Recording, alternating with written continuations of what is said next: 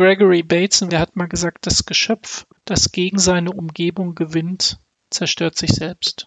Wir können nicht gegen Natur gewinnen. Und wir können nicht gewinnen, wenn wir praktisch hinter dem, was wir wissenschaftlich wissen, was wir spüren, wo wir vermuten, dass die Routine nicht in die Zukunft reichen wird, wenn wir daran festhalten werden. Wir können da nicht gewinnen.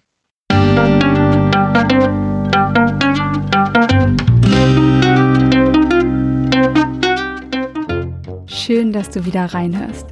Ich begrüße dich ganz herzlich bei Ich, wir alle, dem Podcast und Weggefährten mit Impulsen für Entwicklung.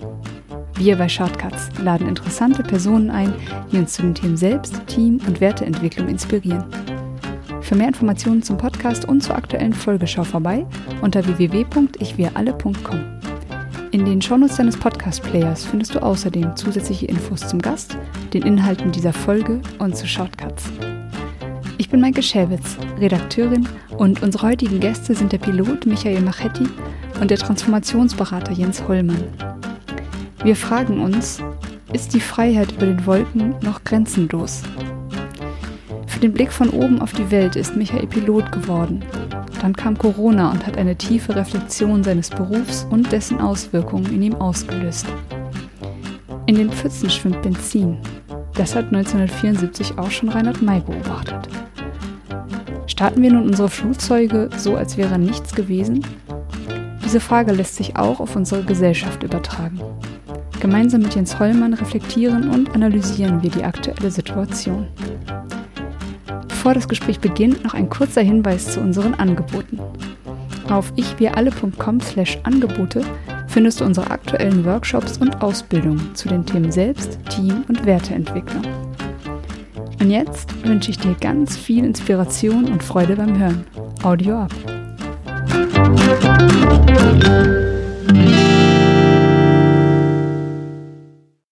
Liebe Hörerinnen, lieber Hörer, ich sitze heute hier mit dem Piloten Michael Machetti und mit Jens Hollmann vor den Mikrofonen. Erstmal hallo Michael, hallo Jens. Hallo.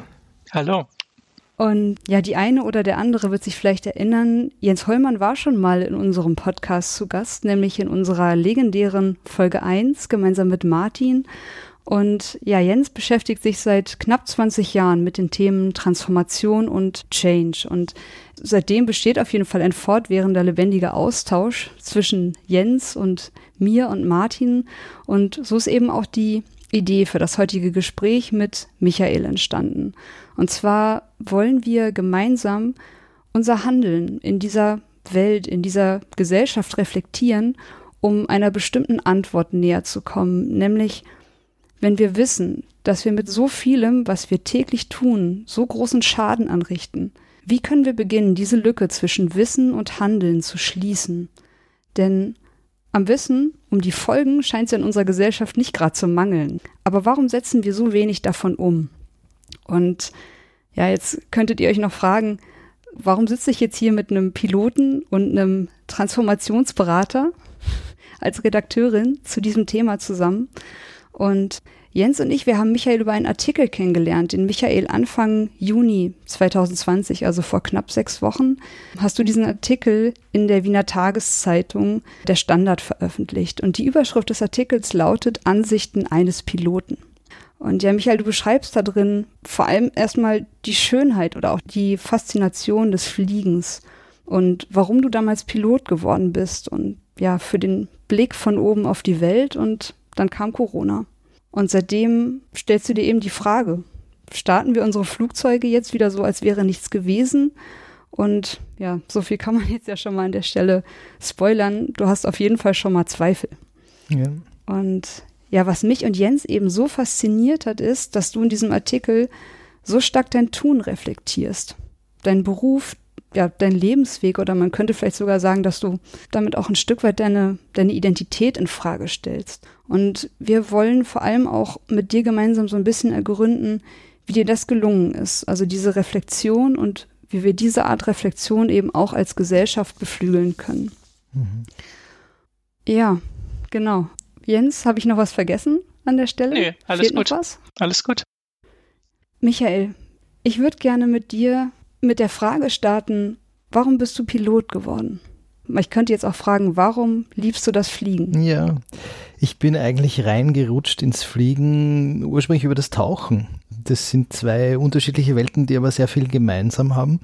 Und ich war eine Zeit lang Tauchlehrer in Mexiko und habe dann einmal eine Tauchgruppe, war mit einer Tauchgruppe unterwegs und einer der Teilnehmer war Pilot.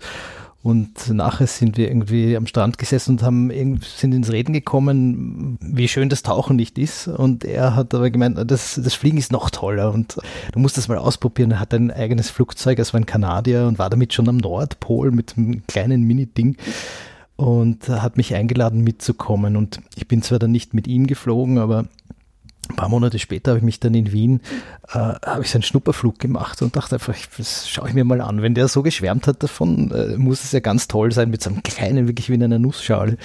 Und äh, bin mitgeflogen, eine halbe Stunde oder 40 Minuten und war dann so begeistert, dass ich mir dachte, weil man nämlich auch so die Elemente spürt, ist ja ganz anders als mit einem großen Linienflugzeug und dachte mir, das möchte ich jetzt auch lernen, mhm. aber noch nicht beruflich. Es war noch weit davon entfernt. Ähm, bin aber dann, es hat mir einfach so viel Spaß gemacht in der Ausbildung, dass ich dann irgendwann einmal richtig Feuer gefangen habe und mir gedacht habe, das, das ist jetzt so spannend und so schön, dass ich das eigentlich beruflich machen will.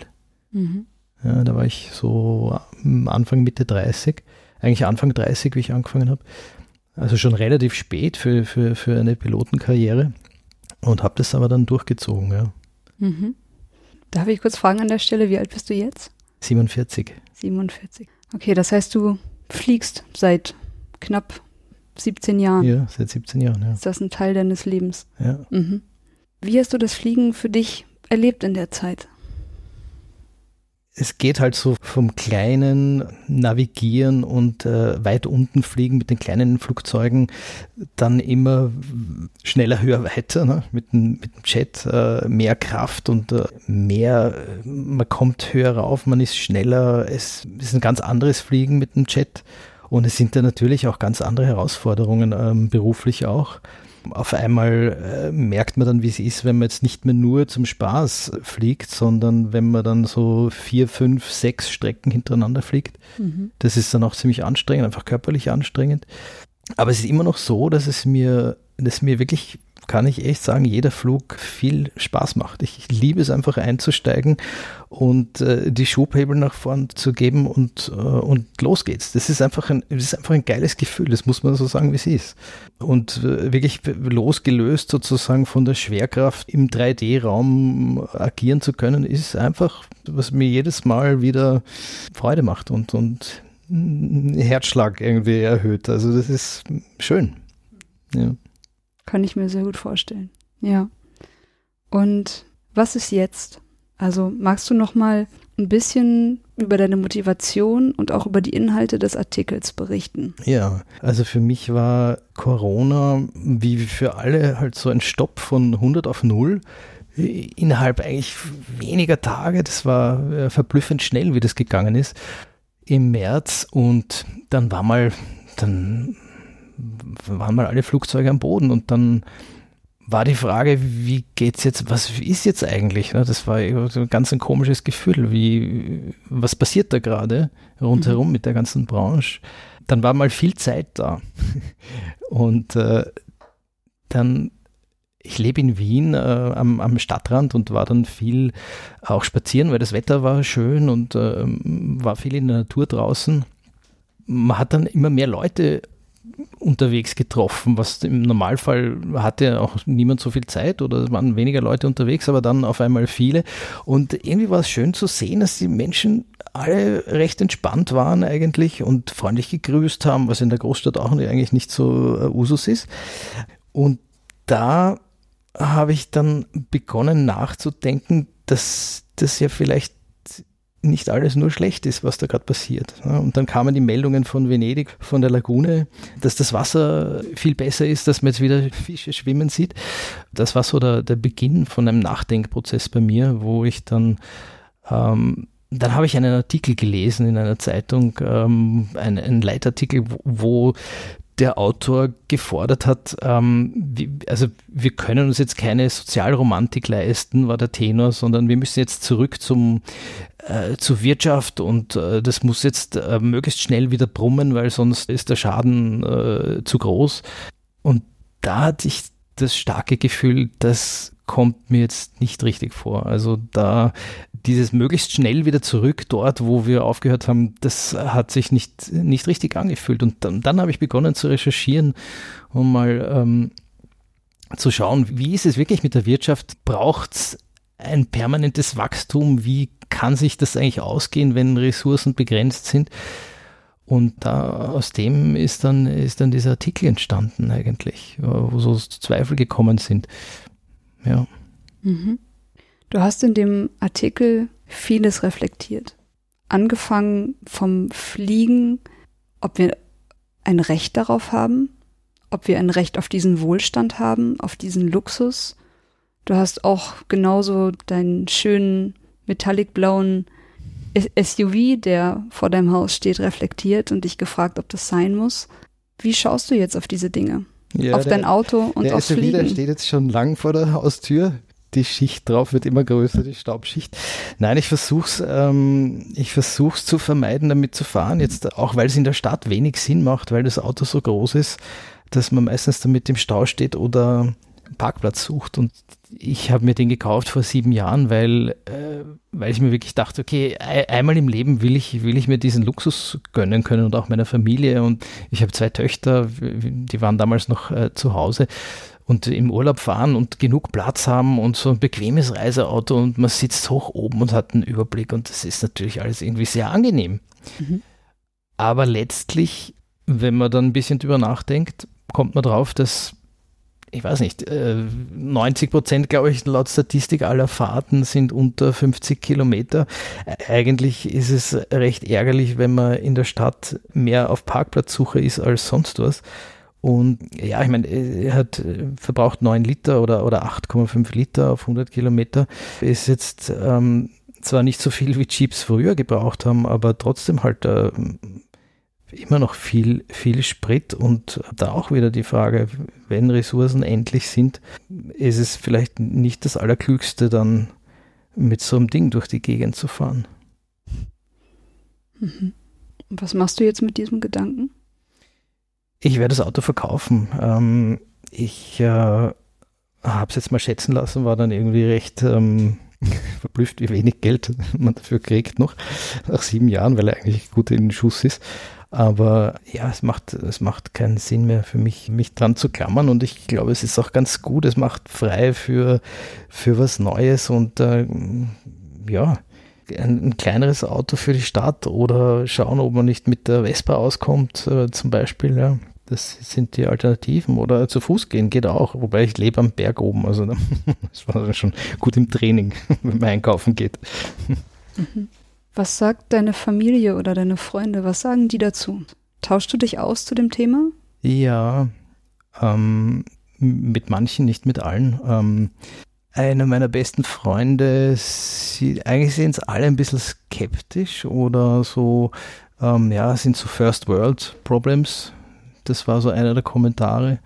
Und die Familie, ich glaube, meine, meine Tochter, die jüngere, war irgendwie recht verblüfft, wie, weil die hat das sozusagen äh, in der Zeitung dann gelesen oder eine Freundin hat sie gesagt, de, de, dein Papi will das Auto verkaufen.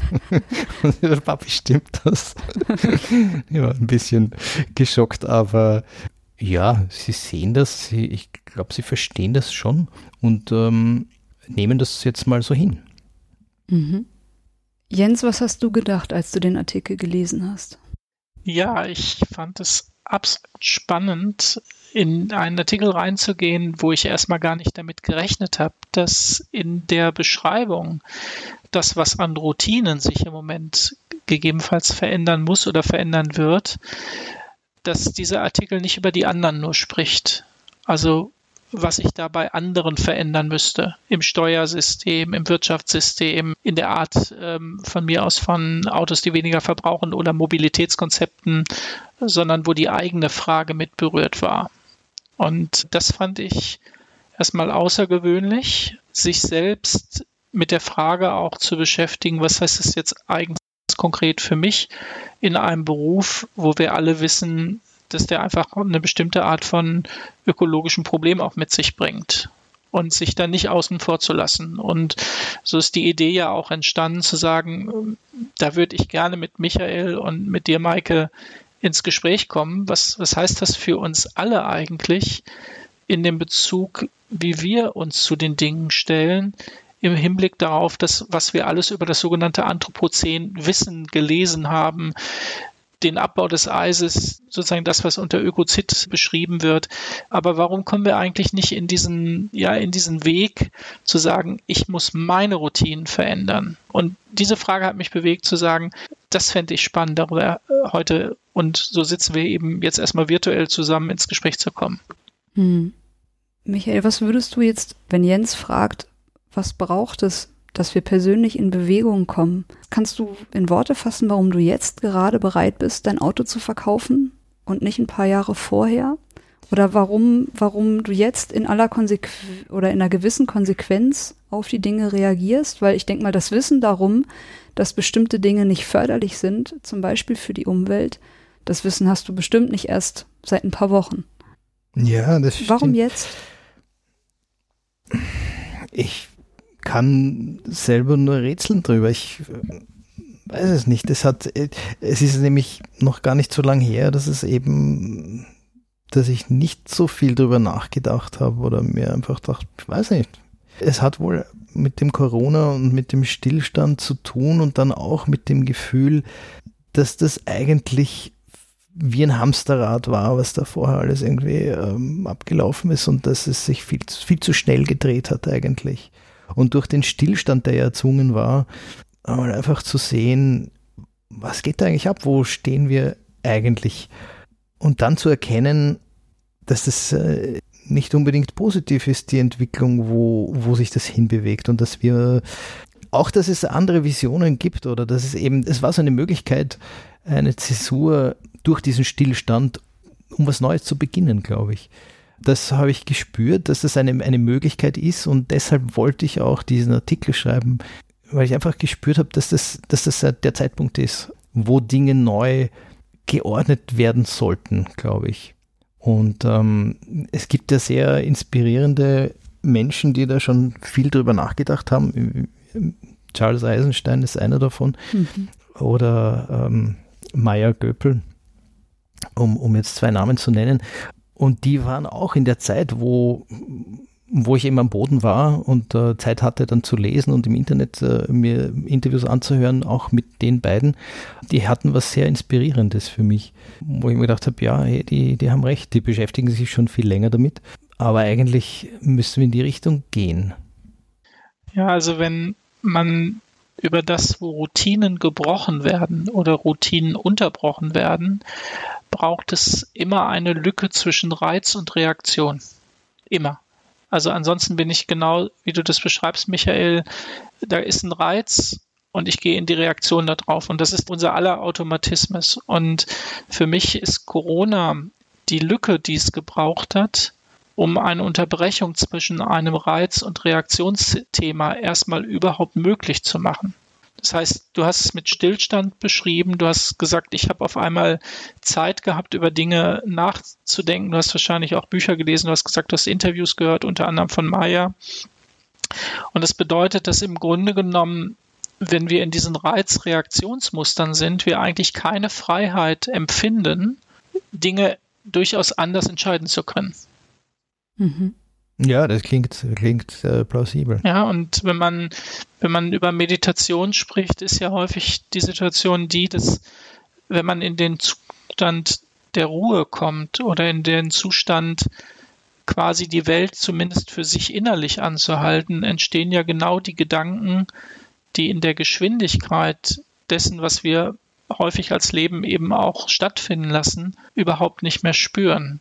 Und was mich eben sehr angesprochen hat in der Beschreibung, die du gesagt hast, ist, dass du ehrlich bleibst mit dem, du hast es so genannt, ich wiederhole es einfach nur, mit dem geilen Gefühl.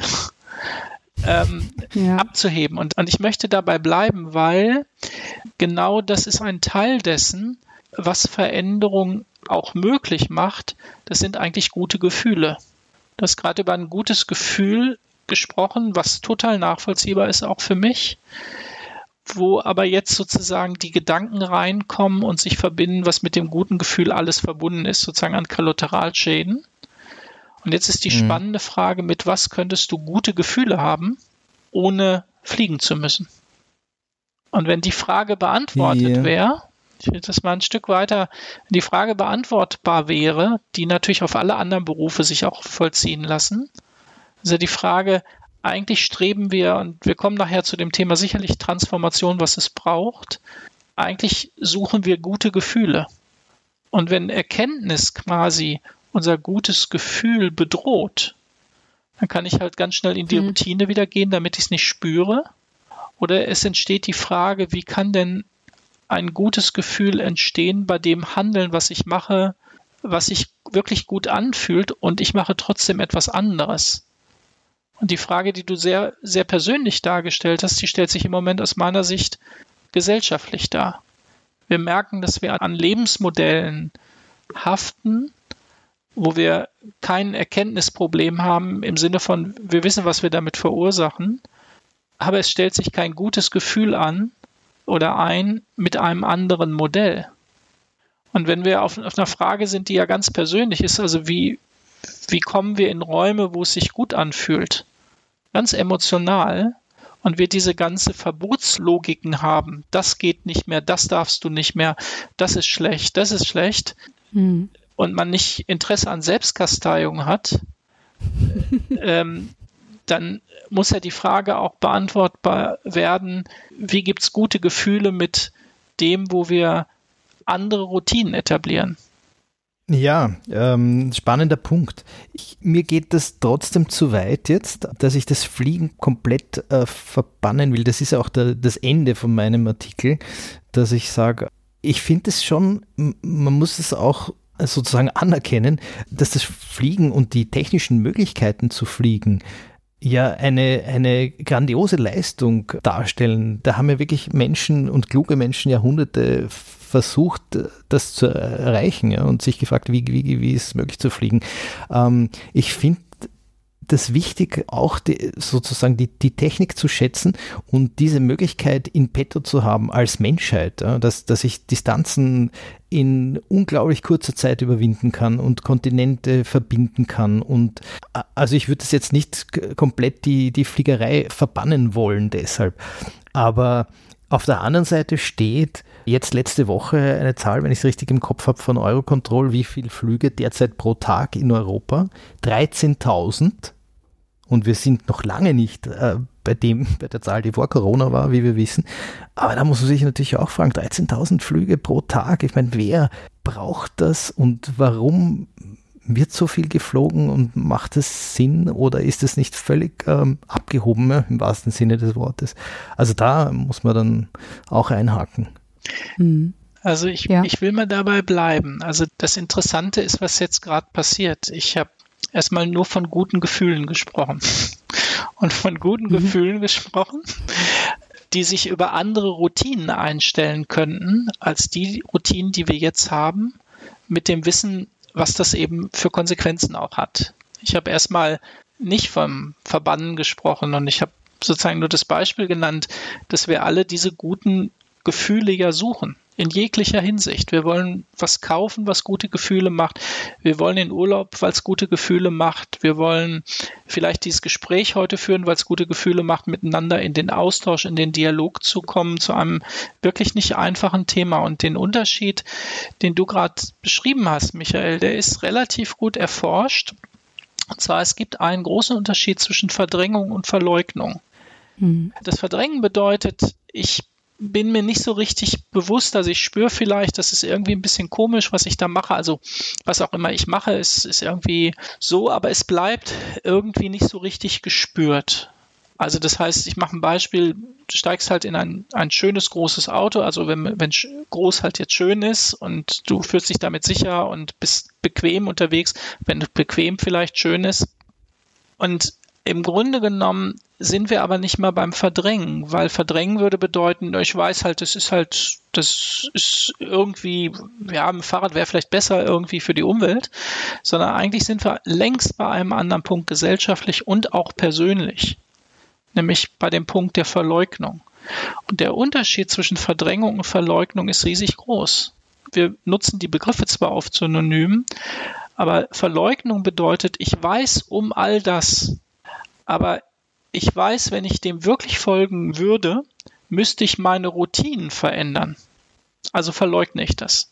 Also wenn ich im Supermarkt mhm. für 5 Euro das Kilo irgendwie ein Steak kaufe, dann verdränge ich da nichts, weil ich nicht über die Haltungsform weiß bei einem Fleischpreis von 5 Euro das Kilo, sondern ich muss aktiv verleugnen, dass das, was ich alles weiß über die Haltungsform, über die Arbeitsbedingungen derjenigen, die in den Schlachthöfen halten und über das Leid der Tiere.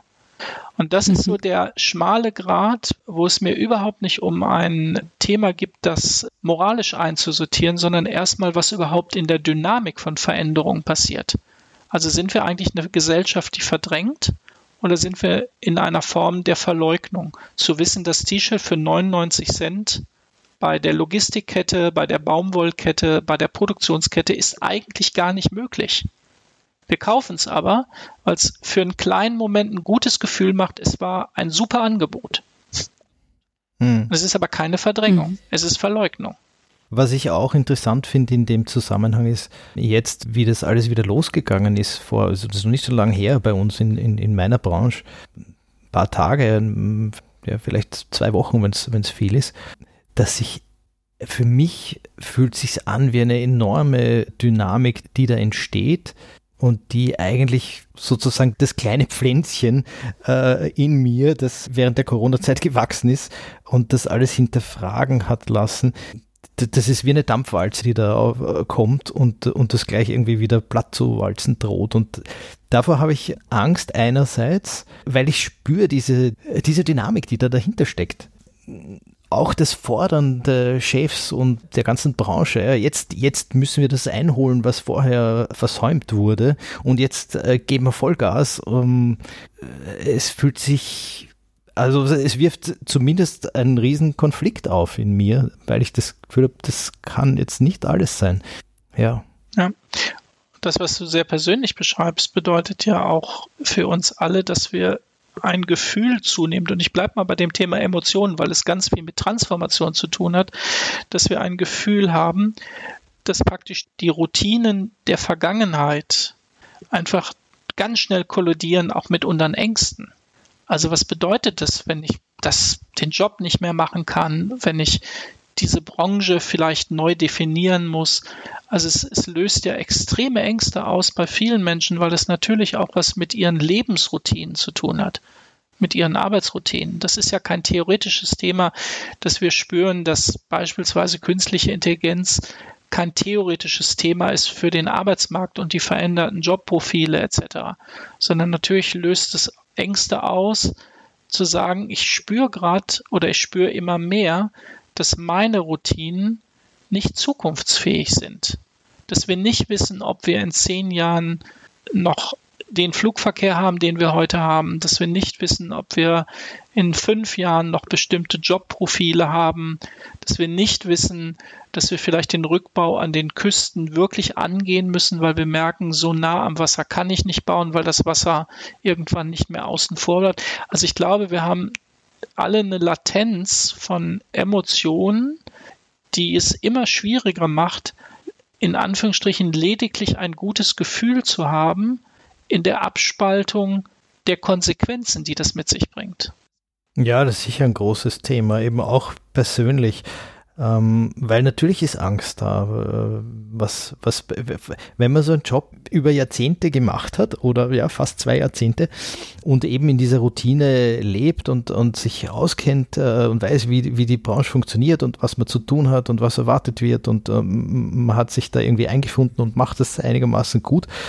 Und dann steht man vor der Frage, was ist oder was könnte eigentlich die Alternative sein? Und dann ist einmal da irgendwie mal nichts weil da steht man irgendwie und schaut ins Leere, ne? wie, wie wenn ich jetzt kündige und Das ist, ich habe mit Maike vorher drüber gesprochen, also wie, es fühlt sich an, wie man hält einen Finger in den, in den Fluss und, äh, und es reißt einem die Hand weg, weil da einfach so viel passiert momentan, ähm, auch in mir, dass ich nicht weiß, was in zwei Monaten sein wird. Also das ist eine ganz eigene Dynamik, die dann steht und die nicht nur angenehme Gefühle ähm, hinterlässt.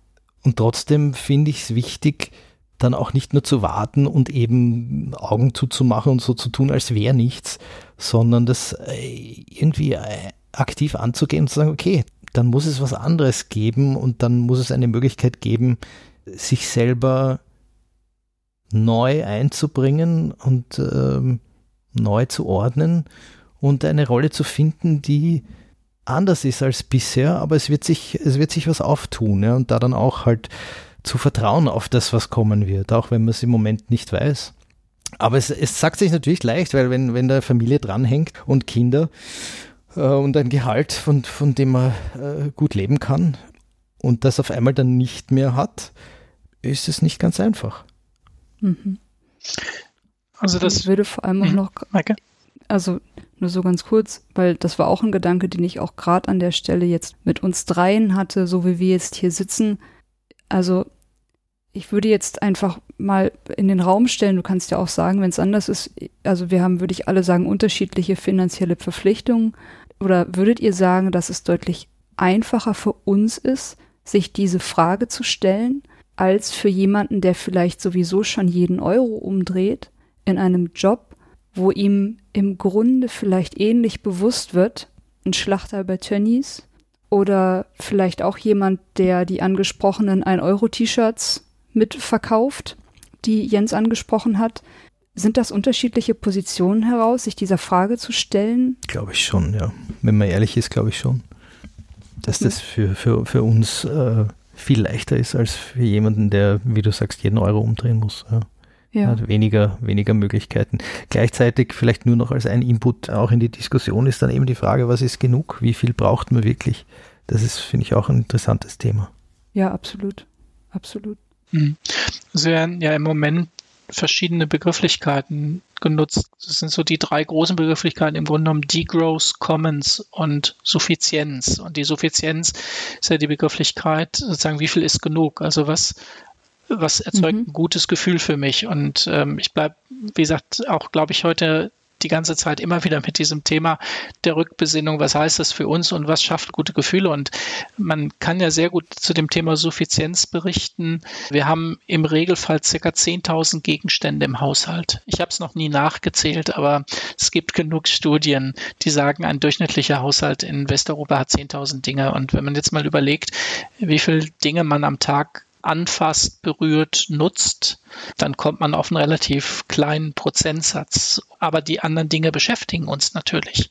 Sie müssen gewartet werden, sie müssen gereinigt werden, sie müssen aufgeräumt werden, etc. Und dieses Thema der Suffizienz bedeutet aber, ich habe einen extremen Wandel meiner Routinen, wenn ich beispielsweise mir die Bohrmaschine beim Nachbarn leihen müsste weil ich müsste mich aufmachen. Es ist eine, es ist eine Routine. Ja. Und wenn ich jetzt sozusagen das verbinde mit der emotionalen Seite, wenn aber dieser Kontakt mit dem Nachbarn oder der Nachbarin, die von mir aus die Bohrmaschine hat, ein positiver wäre, weil wir lange nicht mehr miteinander gesprochen hätten. Und ich wüsste, okay, äh, das gibt einen guten Anlass, eigentlich auch mal darüber zu sprechen, ob die Narzissen im Garten gut gekommen sind oder der Pflaumenbaum schöne Pflaumen hat oder andere Dinge.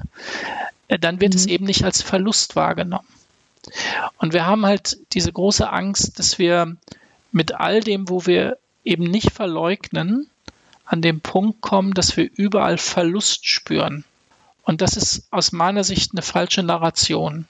Ich glaube, es gibt ganz viele Dinge, die sind verlustreich jetzt, weil wir in Routinen sind, wo wir diesen Verlust gar nicht wahrnehmen. Also das, was du beispielsweise selbst ja auch gesagt hast, der Verlust, mehr Zeit zu haben. Also das Thema Zeitwohlstand, zu sagen, mit, mhm. wenn ich mhm. über Zeitzonen fliegen muss, wenn ich einen, einen hart getakteten Tag habe oder hart getakte Nächte und Tage habe, etc., dann hat das ja auch etwas damit zu tun, dass ich wahnsinnig viel nicht habe. ich habe nicht die Zeit mit meinen Kindern, ich habe vielleicht nicht die Zeit mit meinen Freunden, ich habe vielleicht nicht die Zeit, was Überschaubares zu tun, sondern wir glauben im Moment fast alle, dass ein Wechsel von Routinen bedeutet Verlusterfahrung.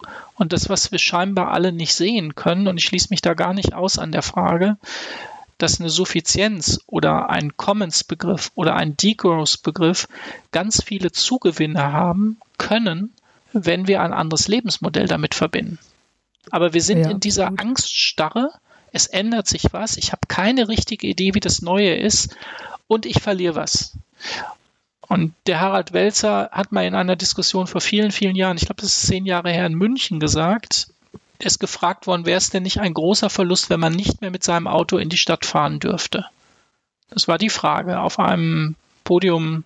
Und die Antwort war, und die hat mich damals sehr überrascht, weil ich mich zu dem Zeitpunkt mit dem Thema auch noch nicht so viel beschäftigt habe, zu sagen, was verlieren wir eigentlich jetzt gerade alles, wenn wir Autos in der Stadt haben. Wir können unsere Kinder nicht von der Hand lassen. Wir können nicht mit dem Fahrrad fahren, weil wir Angst haben müssen, dass wir übersehen werden. Wir haben 23,5 Stunden am Tag da Blechkisten unter schönen Bäumen stehen. Das verschandelt total das Bild einer Straße. Und wir nehmen aber nur den Verlust wahr, wir können dann vielleicht nicht mehr mit dem Auto in die Stadt fahren. Und das heißt, mhm. diese Veränderung von Bildern und Geschichten, ist, glaube ich, dringend notwendig, weil wir, glaube ich, einfach in Routinen stecken und weil wir eben genau diese Lücke zwischen Reiz und Reaktion nicht haben in einem hochgetakteten Leben, wir genau diese Räume nicht fassen, nicht wahrnehmen und auch nicht spüren können. Du meinst, dass wir in diesem eng getakteten Raum, dass es uns jetzt besonders schwer fällt, den Gewinn sehen zu können, den du gerade angesprochen hast. Also dass ich jetzt um ein schönes Bild aufzumachen in Berlin, ich könnte auf, auf voller Breite mit dem Fahrrad hierher fahren. Ich hätte keine Abgase. Ich hätte ein schönes Stadtbild. Es wäre meiner Gesundheit noch viel zuträglicher, wenn ich noch öfter Fahrrad fahren würde. Wir sind so drin in einem bestimmten Mechanismus, dass wir den Zugewinn von allem, den bestimmte Dinge mit sich bringen würden, nicht erkennen können. Ja, und das war das, was ich vorhin eben wirklich total gut nachvollziehen konnte. Dieses gute Gefühl des Starts mit dem Flugzeug ist super nachvollziehbar. Und wenn man es auch noch selber steuert. Und wenn man es ne? noch selber macht. Wow. ähm, ist, Mega. Ist absolut nachvollziehbar. Mhm. Aber die Frage ist, je mehr ich in einen bewussten Raum komme, sehe ich nicht auch alles andere und wird es dann sozusagen nur aufrechterhalten, weil ich es verleugne. Mhm. Und das ist für mich so dieser Turning Point.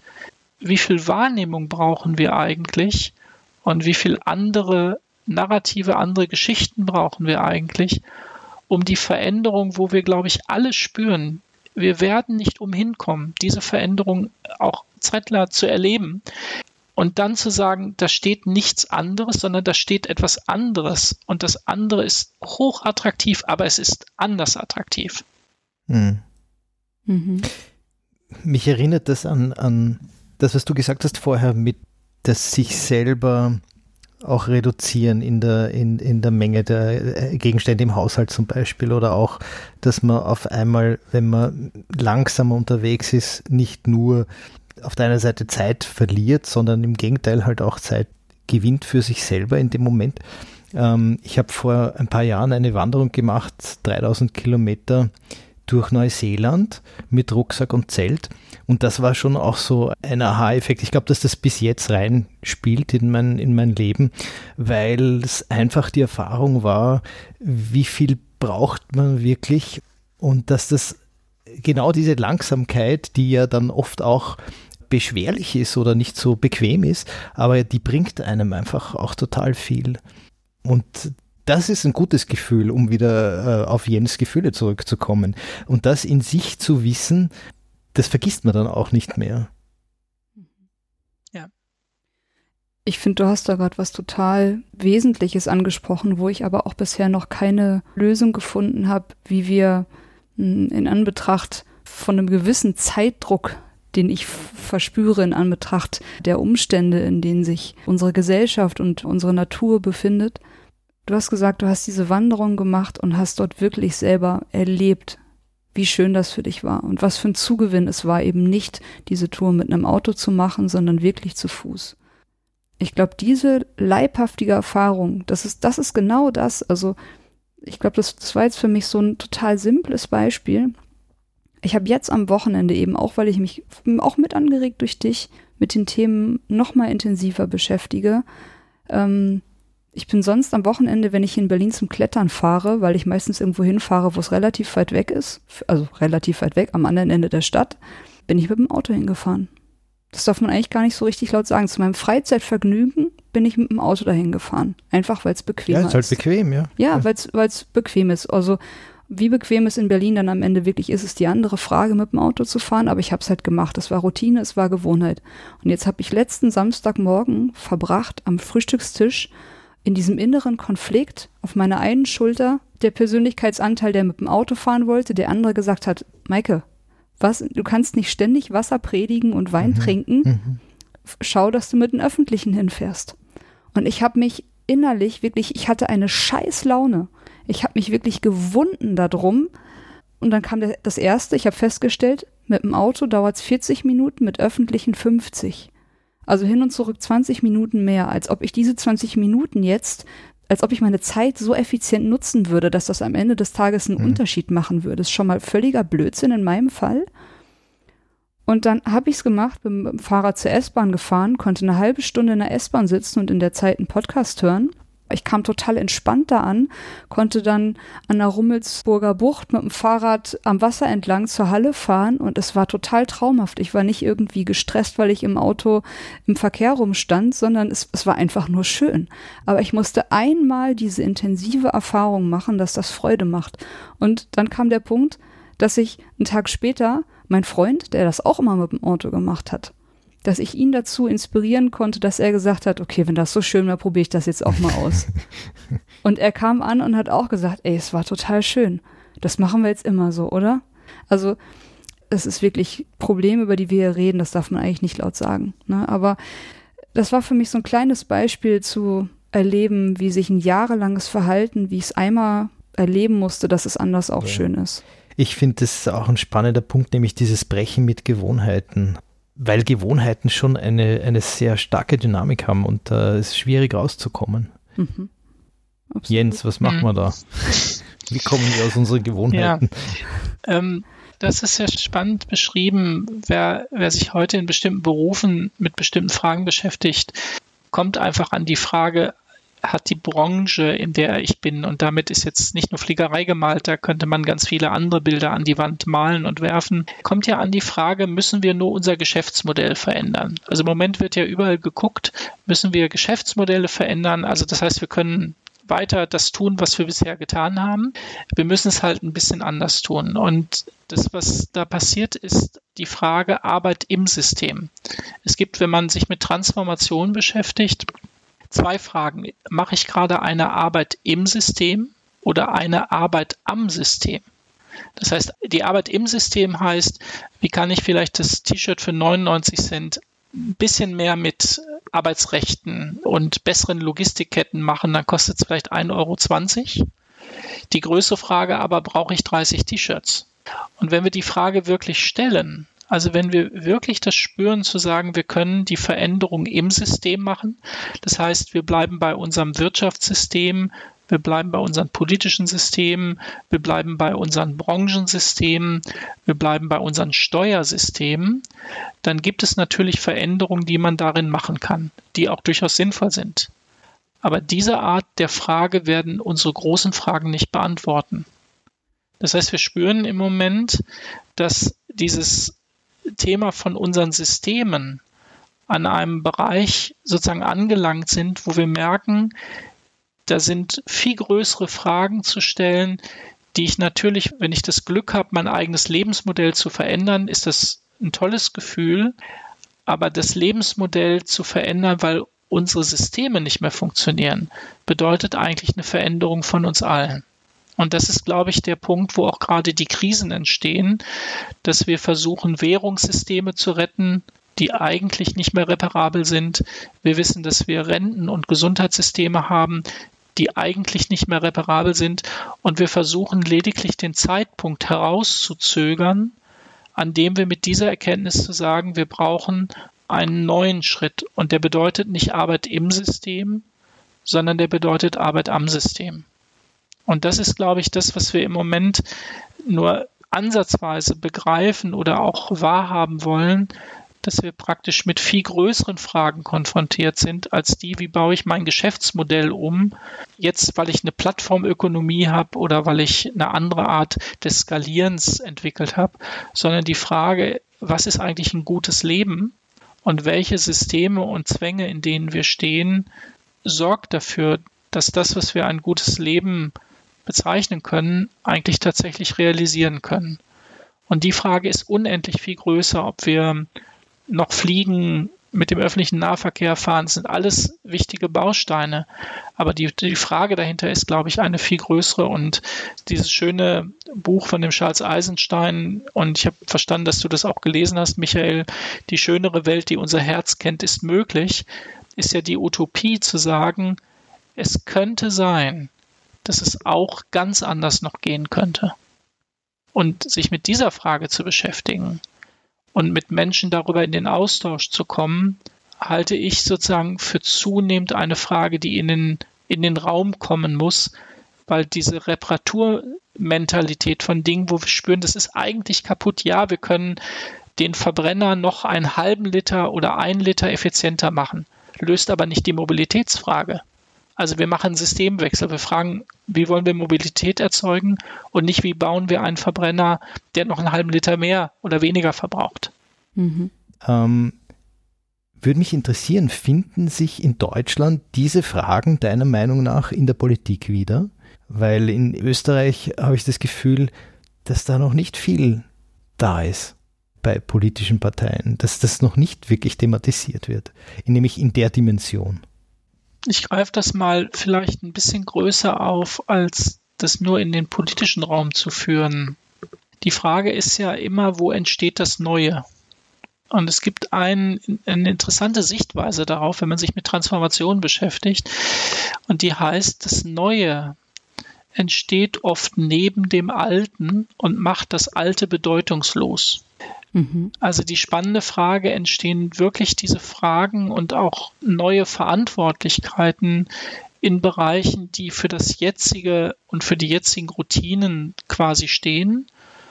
Oder entstehen neben dem, was jetzt sozusagen das große Normale in Anführungsstrichen bedeutet, etwas, was gänzlich anders funktioniert, wo Menschen andere Routinen entwickeln, andere Bezüge entwickeln, anderes Gefühl von Natur und verschiedenen Räumen entwickeln miteinander, die an dieser alten Welt gar nicht interessiert sind. Da geht es gar nicht darum, die schlecht zu finden, da geht es gar nicht darum, die abzuschaffen, sondern wo sie im Grunde genommen den Beginn oder den Samen legen, dass etwas anderes hochgradig attraktiver ist. Und wir können das im Kleinen schon beobachten. Ich will dazu ein Beispiel nennen dass es zum Beispiel zunehmend für bestimmte Branchen wahnsinnig schwierig ist, die bestimmte Strukturen haben, noch Mitarbeiter zu finden. Wo Menschen sagen, das ist gar nicht mehr interessant für mich. Das ist eine Form, da kann man Geld verdienen, das kommt auch regelmäßig am Ende des Monats, aber das ist für mich überhaupt keine Form mehr, wo ich mich gestaltend erlebe, wo ich einen Beitrag leiste etc. Und im Übrigen, und die Studienlage ist wirklich eindeutig, werden die höchsten Gehälter gezahlt in den ökologisch fragwürdigsten Branchen. Das heißt also die Korrelation von Kompensationsleistung, dass ich kompensieren muss, das, was ich da spüre, drückt sich bis hin ins Gehalt aus. Übrigens verdienen auch Piloten nicht ganz so schlecht. Ja. Ja. Es war, glaube ich, David Gräber, der gesagt hat, dass Bullshit-Jobs, bestimmte Jobs, wie er sie nennt, dass da ein besonders hohes Gehalt eigentlich die Entlohnung oder der Ausgleich für ein sinnloses Leben wäre. Also er meint, es wäre nicht anders zu erklären, warum bestimmte Berufsgruppen so unfassbar viel verdienen, die offensichtlich so wenig zum Gemeinwohl beitragen oder sogar eigentlich Gemeinwohl zerstören und im Gegenzug dazu Menschen, die offensichtlich extrem zum Gemeinwohl beitragen, wie der Müllmann oder die Krankenschwester, so unglaublich wenig verdienen. Aber das ist ja schon auch was, was eigentlich, wo man schon denkt, dass sich das ändern sollte, oder? Oh ja, oh ja. Aber es ist eine spannende Frage. Eigentlich kann man sich ja jetzt ja wieder fragen, wie hat es denn so weit kommen können? Hm. Warum ist das überhaupt so? Also ich würde sagen, dass Menschen extrem klug sind, Muster zu erkennen.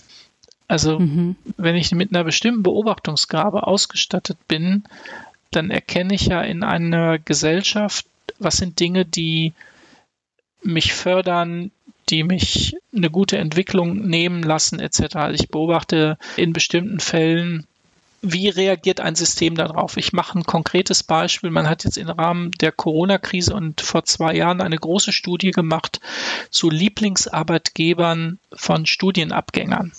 Die ist unter anderem von, von Erz und Young gemacht worden. Und dabei kam hm. raus, dass wir mittlerweile fast 50 Prozent von Studienabgängern über alle Fächer, also jetzt nicht ein Fach ausgewählt, sondern über alle Fächer als Top-Arbeitgeber der öffentliche Dienst genannt wird. Also eine Verbeamtung ist die Top-Idee von jungen Leuten, die im Moment spüren, dass unsere Welt wahrscheinlich nicht mehr ganz so viel Sicherheit anbietet und sie damit sozusagen, wenn sie sich systemklug verhalten, zumindest erhoffen, darüber eine Sicherheit zu bekommen in einer unsicheren Welt. Und diese Systemklugheit bedeutet, dass natürlich Menschen beobachten, wenn ich mit einem großen Auto viel sicherer bin, weil ich Kinder habe, die mein Leben ja auch bedeuten, als auf dem Fahrrad und einem Kindersitz, dann kann ich super nachvollziehen in einer automobilen Welt, dass ich nicht mit dem Kind im Kindersitz fahre, sondern mir auch quasi den SUV leisten will, um mein Kind sicher zur Schule zu bringen. Was ich aber damit alles auslöse, was die gesamte Geschichte ist und wo praktisch sich Dinge grundlegender verändern müssten, wird damit dann eben nicht gestellt. Und systemklug ist es durchaus, seine Kinder sicher in den Kindergarten bringen zu wollen. Es ist nur nicht für uns alle eine kluge Idee, an dieser Routine festzuhalten und beispielsweise die Städte nicht autofrei zu bekommen. Ich finde das irgendwie erschreckend, muss ich sagen. Ich bin jetzt sehr wertend, aber wenn Studienabgänger sozusagen den öffentlichen Dienst, weil, weil dort Sicherheit ist, ja, als Lieblingsarbeitsgeber, das finde ich schon auch bedenklich, muss ich sagen, weil da ist so, so wenig äh, Engagement drinnen für mich. Also ich meine, das ist jetzt mein persönlich gefärbte Sicht der Dinge. Ähm, aber das ist so ein Zurückziehen auf quasi das Minimum irgendwie. Aber mhm. genau das ist ja die Frage, dass wenn wir in einer Gesellschaft sind, wo so viel Unsicherheit und wahrscheinlich zunehmend auch viel mehr Unsicherheit ist, dann ist ja die Frage, suche ich mir einen sicheren Platz oder müssen wir daran arbeiten, wie viel Sicherheit braucht eine Gesellschaft, um praktisch andere Ideen zu entwickeln, sich irgendwie möglichst absichern zu müssen. Es gibt ähm, in der New York Times gab es 2015 eine spannende Veröffentlichung und zwar, was das Wichtigste ist in guten Teams. Und das Wichtigste war psychologische Sicherheit in diesem Team mit unterschiedlichen Meinungen sein zu dürfen. Ja, aber wenn wir eine Gesellschaft sind, wo sich viele Menschen zunehmend verunsichert fühlen, ist nicht der erste Schritt, ich gehe jetzt selbst auch noch in die Unsicherheit in der Situation, wo ich mich schon verunsichert fühle, sondern systemklug ist dann aus der ganz persönlichen Sicht, etwas anderes. Ja, aber ist das nicht zu wenig? Ist das nicht genau da, wo es dann fehlt, wo, wo ich glaube eh auch Eisenstein sagt, ähm, jedes Ökosystem hat irgendwie mit, mit seinen tausenden Teilnehmern, jeder trägt was dazu bei, jeder hat etwas, was diese Welt braucht. Ähm, und ist es nicht die Aufgabe von jedem Einzelnen, möglichst gut das zu finden? Wo kann ich äh, meinen Teil beitragen und jetzt nicht nur auf meine Sicherheit zu schauen. Ich finde, das ist schon, ähm, das wäre doch eigentlich die wichtige Frage, oder? Dass, dass man erkennt, ähm, jeder, je, jeder hat eben sein, sein Schärflein beizutragen, hat auch die, für irgendwas eine Gabe und ähm, die gilt es einzusetzen. Und das gilt es zu finden. Ich finde, das wäre eine schöne Vision. Dass Menschen sich in dem Punkt so, so systemschlau verhalten oder vielleicht ist noch nicht mal systemschlau das richtige Wort, sondern einfach nur versuchen, eine gewisse Sicherheit herzustellen. Ich glaube, dieser Impuls dazu ist urmenschlich. Vielleicht noch, noch je eher da Familie und ein, und ein größeres System dranhängt von Menschen, die da was brauchen. Michael, wenn du jetzt sagst, jeder von uns, jeder hat besondere Fähigkeiten, kann aufgrund dessen was, was Besonderes und Wichtiges zu unserer Gesellschaft, zu diesem ganzen System beitragen, diese Fähigkeiten zu finden. Was braucht's dafür? Was braucht's dafür, dass wir überhaupt diesen Impuls bekommen, uns diese Frage zu stellen? Ich glaube, was es dazu braucht, aus meiner Sicht, ich weiß nicht, Jens, korrigiere mich, wenn du das anders siehst, aber das ist ein gewisses Minimum an Stille, an in sich hineinhören, rauszutreten aus dieser Dynamik des Alltags. Das ist wahrscheinlich das eine. Und dann auch die Fähigkeit, auf seine innere Stimme zu hören und daran zu glauben. Ja, so platt das vielleicht klingen mag. Also überhaupt kein Widerspruch, sondern im Gegenteil. Aber aus dieser Dynamik quasi mit Abstand zu gucken oder auf die Dynamik mit Abstand zu gucken, löst so viel Angst schon aus bei vielen, weil sie damit eben ihrer Identität und ihrer Existenzberechtigung sich beraubt fühlen. Und das ist der Punkt, wie viel, wie viel Räume braucht eigentlich eine Gesellschaft, dass Menschen in einem angstfreien Raum etwas pilotieren können, sich probieren können, andere Bezüge zu schaffen und wenn ich aber in einem System feststelle, dass ich viele Nachteile habe, weil ich einen eigenen Weg gehe, dann wird es halt sehr schwierig. Hat neulich ein Philosoph gesagt, es gibt einen Unterschied zwischen Karrieren und Laufbahnen. Bei einer Laufbahn laufe ich das ab, was andere schon gelaufen sind. Das ist keine Karriere. Das ist nicht selbstgestaltetes. Und wie viele Professionen haben wir, wo ich mit 20 oder 22 nach dem Studium weiß, wie denn die Laufbahn aussieht. Mhm. Und das gibt natürlich enorme Sicherheiten in einer Zeit, wo die meisten spüren, die Disruptionen werden wahrscheinlich viel größer sein, als wir uns das im Moment alle wünschen und versuchen vermeintlich sichere Zonen darin zu finden. Also auch das ist für mich erstmal nachvollziehbar, dass für uns das als Gesellschaft zum Problem wird wenn wir Menschen haben, die alle diese Räume suchen, sozusagen die letzten Sicherheiten, um in ihren Routinen bleiben zu können. Das ist völlig klar. Aber aus einer individuellen Sicht ist es sehr nachvollziehbar, dass Menschen solche Räume suchen. Aber ich finde, das ist äh, schon auch das Schöne am, am Älterwerden, und am, an Erfahrung auf dieser Welt zu sein, dass man einfach sich selber mehr auf die Spur kommt und mehr auf die Schliche kommt und einfach mehr und mehr mit den Jahren draufkommt, wer ist man wirklich und eben auf diese innere Stimme hört und nicht die ausgetretenen Wege geht. Das ist, ähm, das ist wahrscheinlich schwieriger mit 18 als mit 38 oder 48. Aber das ist ganz wichtig, glaube ich, dass auch junge Menschen erkennen, und dann stellt sich halt die Frage in einem Wirtschaftssystem, wo an erster Stelle die Verwertbarkeit steht, hat eine Organisation die Verwertbarkeit oder das Selbstwerden im Vordergrund. Das heißt, was meinst du damit genau? Ich meine damit, es gibt ja durchaus Dinge, die ich dann nicht mehr tun werde, wenn ich mir darüber bewusst bin. Und damit mhm. werde ich mhm. natürlich nicht zur Lösung, sondern zum Problem in einer mhm. Organisation. Mhm. Mhm. mhm. Ja, also wenn, wenn du ganz persönlich, Michael, die Frage stellst, ich sag mal, die erste kollegiale Supervision für Piloten in Österreich zu initialisieren, um sozusagen über ihr Leben und das, was sie ihren Kindern hinterlassen bei ihrer Tätigkeit. Ähm, ich glaube nicht, dass du so viel Zuspruch in deiner Branche und wahrscheinlich auch bei den meisten deiner Kollegen bekommen wirst. Ja. Ja. Ja, das ist für mich äh, auch jetzt schon spürbar. Ne? Ja. Also die, genau. Die, das, ich wollte gerade sagen, das, das dürfte das so dir dieses, nicht neu diese, sein.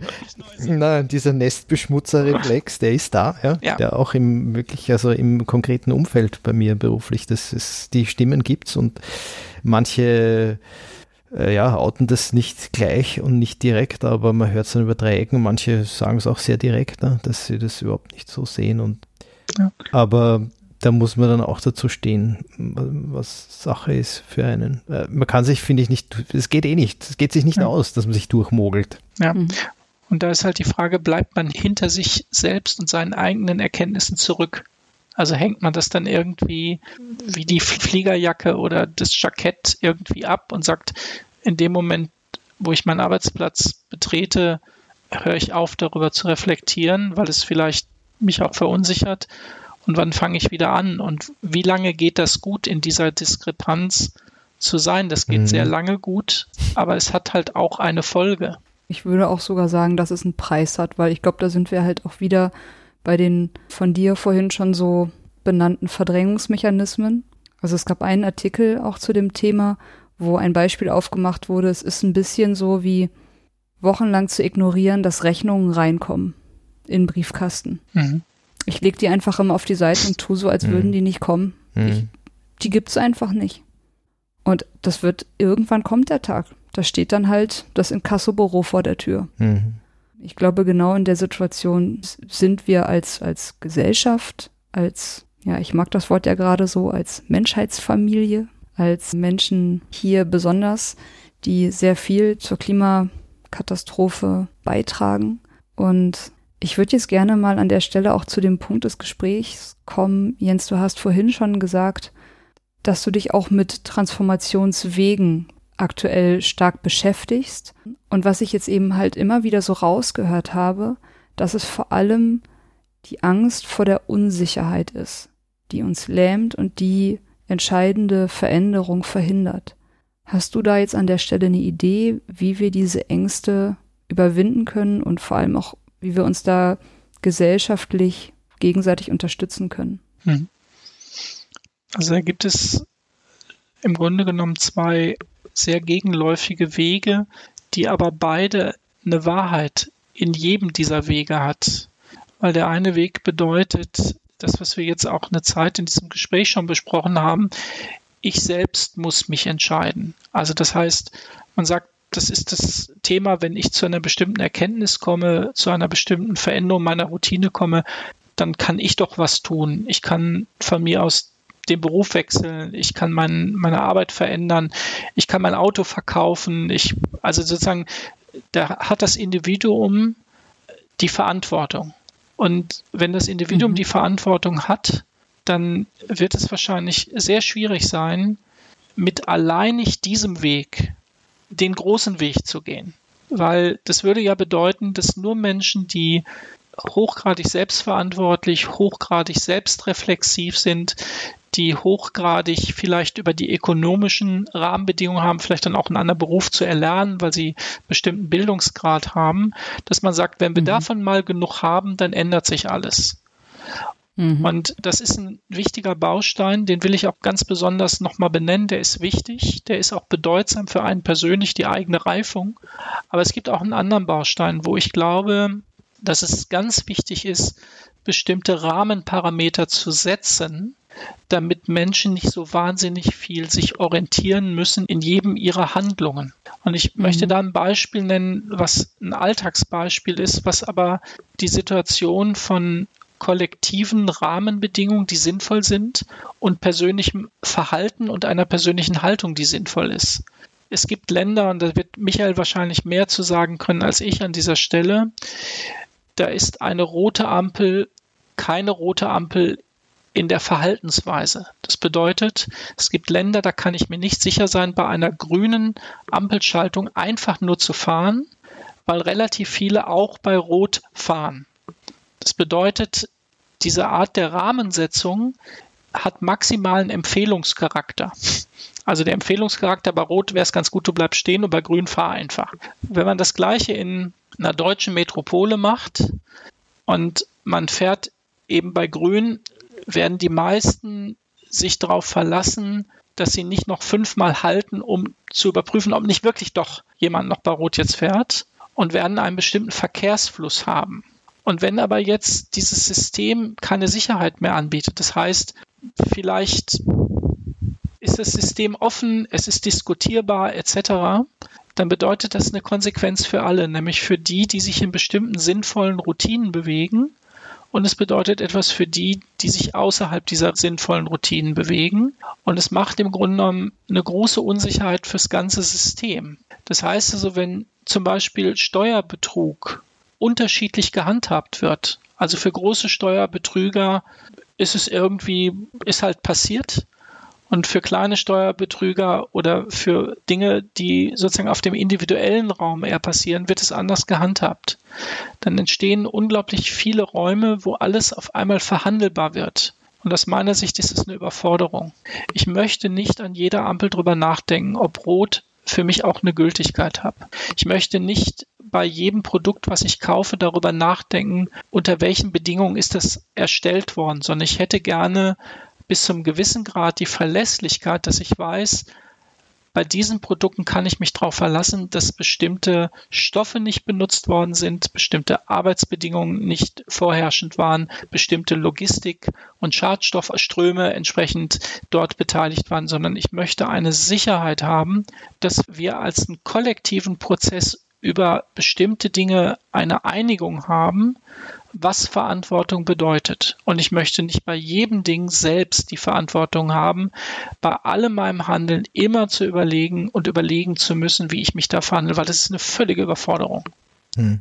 Aber das ist dann sowas wie ein Fair Trade Label oder so Zum in die Richtung geht. Hm. Also sowas gibt es ja auch an vielen Stellen. Es gibt bestimmte, jetzt um bei Nahrung zu sein, bestimmte Bioläden, bestimmte Reformhäuser, wo ich eigentlich sicher sein kann, egal was ich jetzt in dem Laden kaufe, das erfüllt bestimmte Kriterien.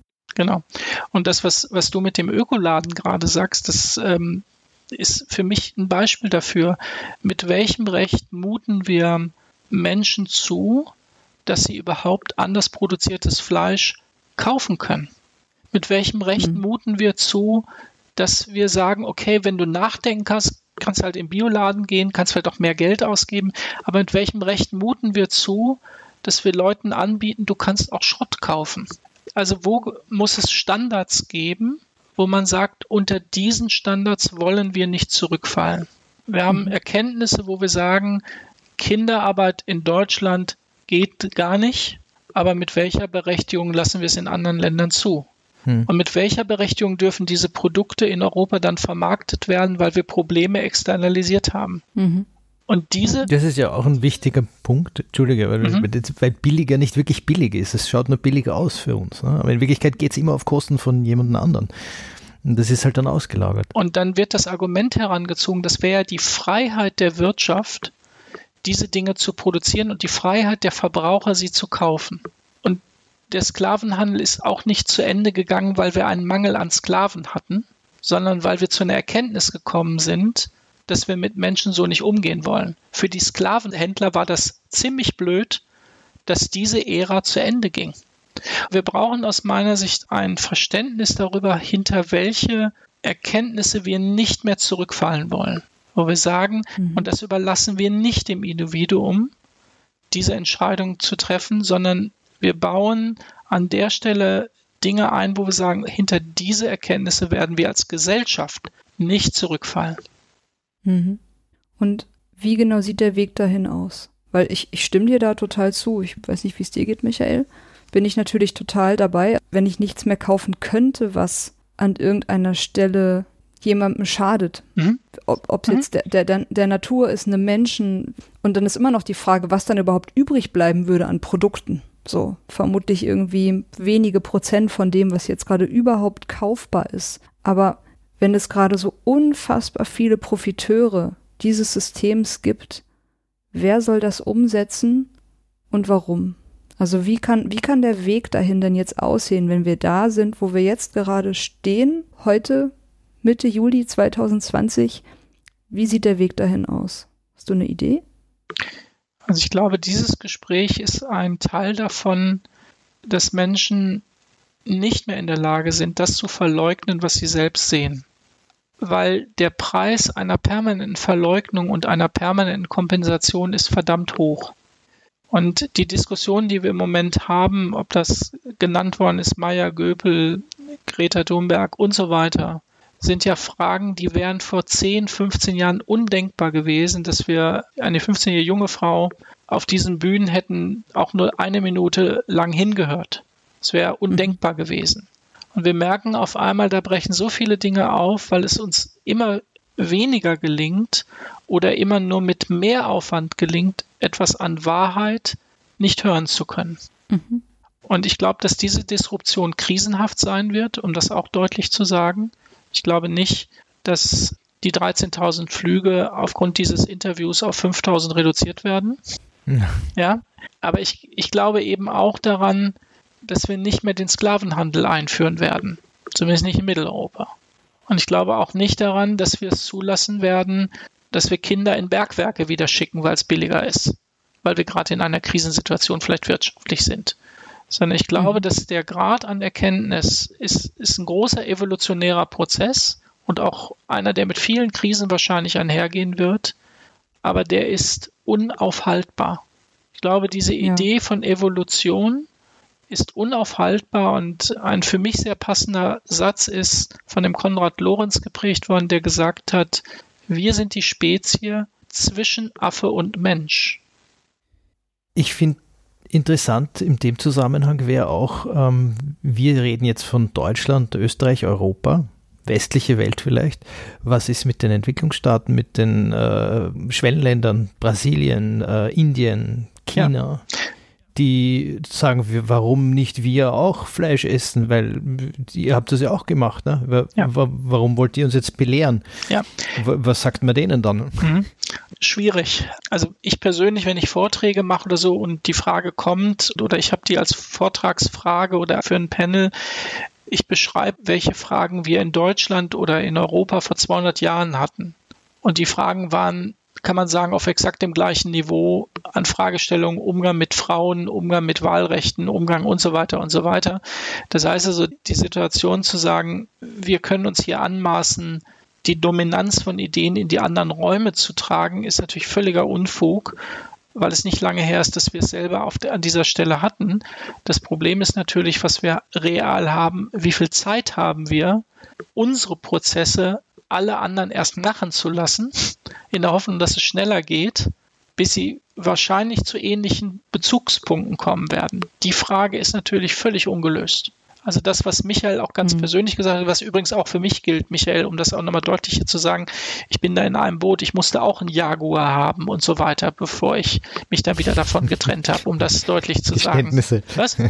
Maike, was, was ja. hast du für ein Auto gehabt? Ja, Maike fährt Motorrad, noch viel schlimmer. Haben wir letzte Woche drüber gesprochen. Ja, das muss alles aus dem Interview Ja, das raus. muss alles aus dem Interview Ja, aber deshalb, ich habe da zutiefst, also zutiefsten Verständnis für nur die Frage, wenn wir das wirklich, also emotional habe ich das Verständnis, nur wenn wir das natürlich in dieser Form zulassen, dann haben wir hier wahrscheinlich Dinge, die wir uns alle nicht wünschen für die nächste Generation. Das ist sozusagen das Ding, wo wir gerade zwischenstehen. Was mir noch einfällt, ist von wegen Kulturen, irgendwie äh, wie in Europa, wie im Gegensatz zu Indien, China oder äh, Brasilien eben diese Länder.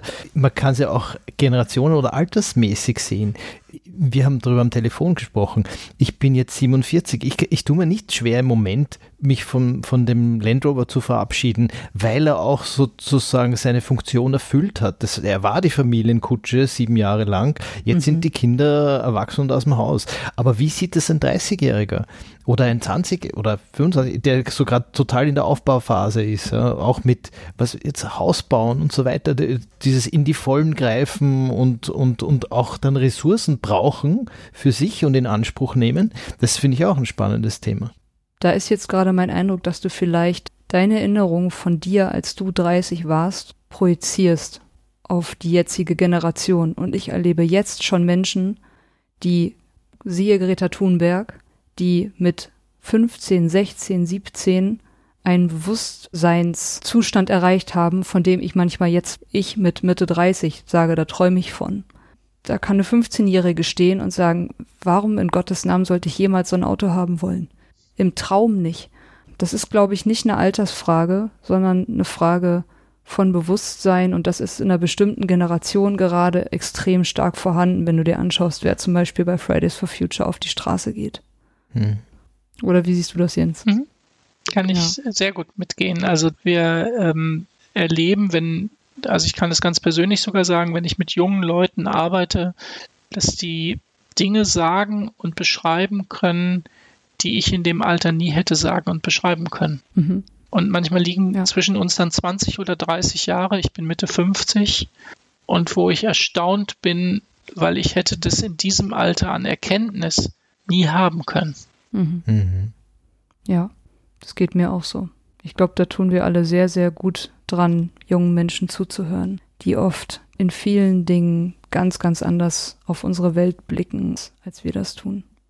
Ähm, Jens, für mich ist die Frage immer noch nicht, auch jetzt so, um, um so ein bisschen in Richtung Zielgerade einzubiegen, für mich ist die Frage immer noch nicht beantwortet, wenn es jetzt gerade darum geht, etwas komplett Neues auszuprobieren oder ein Bild von einer Zukunft zu kreieren oder ein Bild einer Gesellschaft, die wir uns wünschen, wie finden wir den Mut loszugehen? Wenn das offensichtlich eine der wesentlichen Zutaten ist, die uns fehlt. Jens, fallen dir da jetzt noch weitere Möglichkeiten und Wege ein? Mhm. Du hast von Mut gesprochen. Und es gibt ja nicht nur Mut, sondern es gibt auch Übermut. Und Mhm. vielleicht ist es ein Übermut, wenn wir genauso weitermachen, trotz Erkenntnis. Also ich glaube, es braucht gar keinen Mut, es anders zu machen, sondern es wäre, glaube ich, eine Art von kompletter Verleugnung, wenn wir mit gleichem Tempo, mit gleicher Richtung an dem festhalten, wo wir wirklich erkennen, und zwar offensichtlich erkennen, dass wir einen Weg eingeschlagen haben, der uns hierhin geführt hat, aber nicht weiterführen wird. Mhm. Gregory Bateson, weil ich Systemiker bin, der hat mal gesagt, das Geschöpf, das gegen seine Umgebung gewinnt, zerstört sich selbst. Mhm. Wir können nicht gegen Natur gewinnen. Und wir können nicht gewinnen, wenn wir praktisch hinter dem, was wir wissenschaftlich wissen, was wir spüren, wo wir vermuten, dass die Routine nicht in die Zukunft reichen wird, wenn wir daran festhalten werden. Wir können da nicht gewinnen. Und kann ich jetzt darauf hoffen, dass es irgendwann den Biotreibstoff gibt für Flugzeuge und ich weiterfliegen kann? Oder ist, ist das, wird sich das nicht erfüllen? Muss ich aufhören zu fliegen? Nein, das, also ich halte das, ich halte das ja für durchaus möglich, dass das passiert. Aber wir werden wahrscheinlich eine lange Phase haben, wo die Technologie auf der ökologischen Seite nicht hinterherkommt bei dem, was wir jetzt tun müssen. Und vielleicht ist die innere Reise die interessantere. Ich musste jetzt gerade, Jens, als du noch gesagt hast, die Technologie wird nicht hinterherkommen, da fiel mir etwas ein, was mir vorhin schon eingefallen ist, als Michael von Schalz-Eisenstein gesprochen hat. Er bringt ja in dem Buch, was wir da jetzt auch gerade beide lesen, Jens, ja dieses Beispiel mit dem Staudamm. Dass er sagt, in China einer, ich glaube, es ist der Staudamm im Yangtze, der größte weltweit Mhm. Wo viele Leute es eigentlich feiern, welche Unmengen an Strom dort vermeintlich ökologisch erzeugt werden. Aber keiner hat vorher bedacht, wie viele Ökosysteme zerstört werden infolge der Überflutung aller Gebiete und Quadratkilometer von Land im Hinterland dieses Staudamms. Was geht alles kaputt?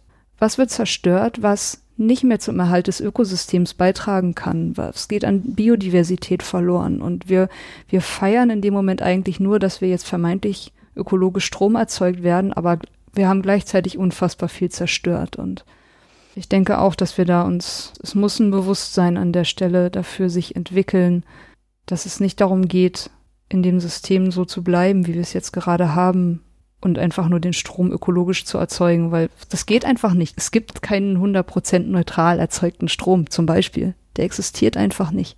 Ähm, Michael, fällt dir noch ein Schlusswort ein?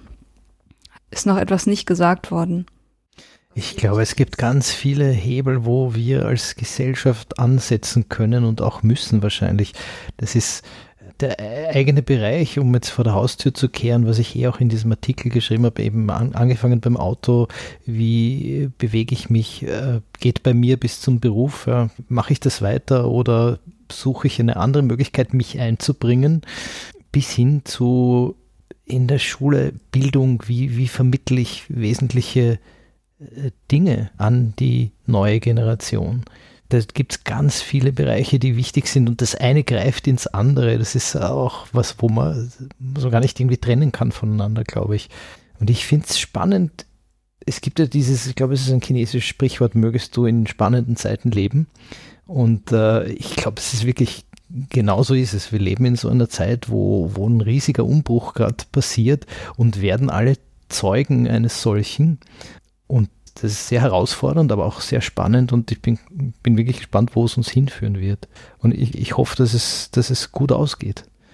Wie geht es denn für dich weiter? Also, also wir haben jetzt Mitte Juli 2020. Ich würde mal prognostizieren, dass äh, Mitte September 2020 ich was anderes machen werde. Ich habe aber keine Ahnung, was es sein wird.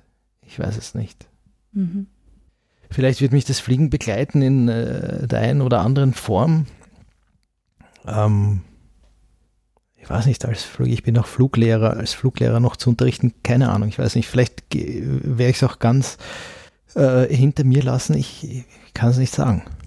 Mhm. Ich weiß es nicht. Ja. Aber ich werde schon auch schauen, dass dieses, dieses Innehalten, dass ich mir das selber, der Jens hat es vorher auch gesagt, die innere Reise ist die spannendere Reise. Das ist wohl auch tatsächlich so glaube ich. Und äh, wenn man sich die Zeit nimmt, und die sollte man sich wahrscheinlich nehmen, dann wird man ganz automatisch diese Reise antreten und äh, kommt dann irgendwann vielleicht zum Ziel. Mhm. Und Jens, wie setzt du die Dinge um, von denen du jetzt so viel gesprochen hast? Mhm.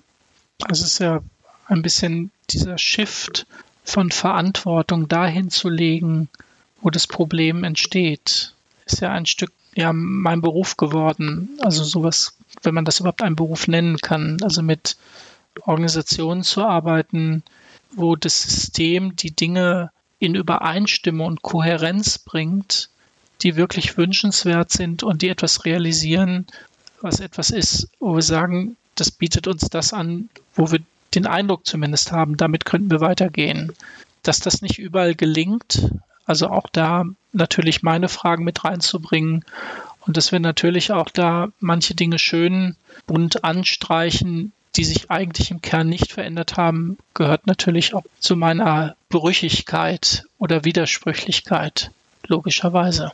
Und gibt es gleichzeitig, um mal auf so eine ganz persönliche Ebene noch zu kommen, auch bei dir etwas, was sich grundlegend verändert hat aufgrund von Reflexion in den letzten Wochen oder Monaten?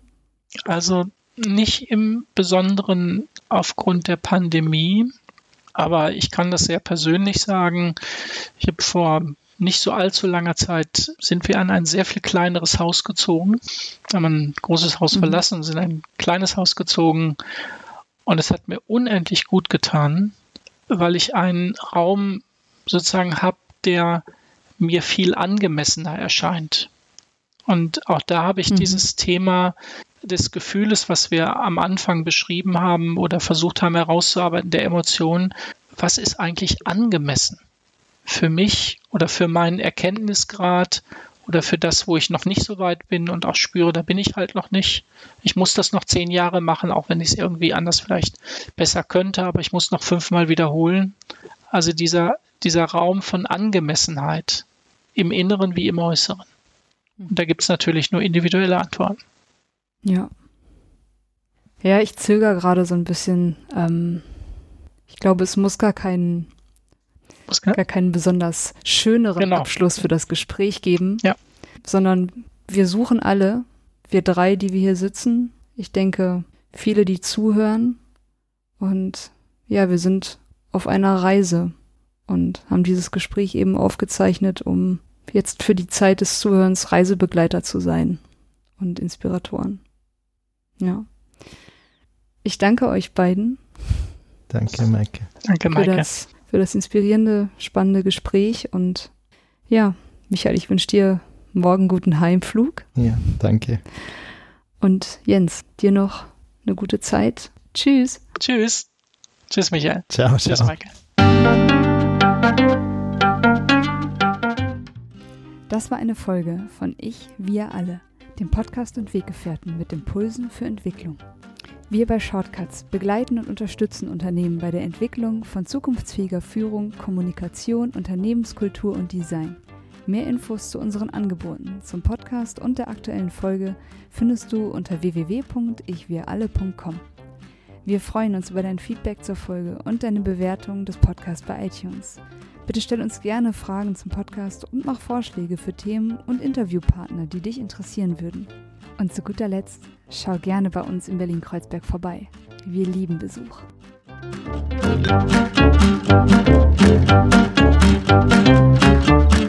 Musik